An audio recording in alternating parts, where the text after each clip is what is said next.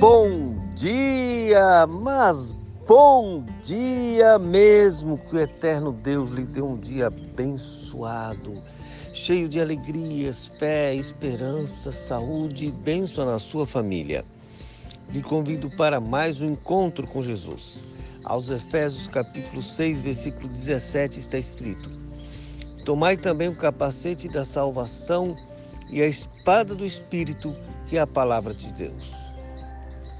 Ontem falamos do capacete da salvação, hoje eu quero lhe chamar a atenção a espada do Espírito.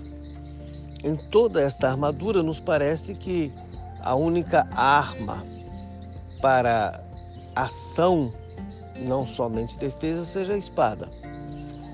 Porém, esta espada no original é a espada pequena. O soldado usava duas espadas, uma para o ataque e outra para a defesa. E essa então seria para a defesa.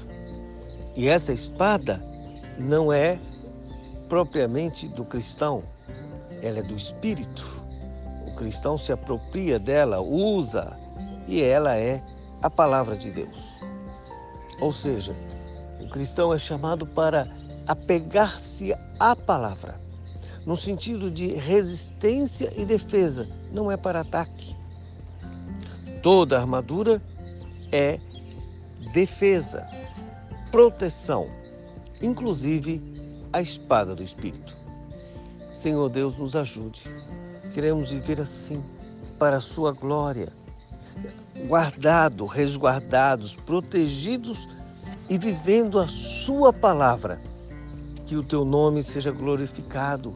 Dê-nos um dia abençoado na Tua presença. Perdoa os nossos pecados, fortaleça o nosso coração Tenha misericórdia de nossa nação e nos dê a tua paz. Em nome de Jesus, amém. Avante, cristão, com a espada do Espírito, que é a palavra de Deus.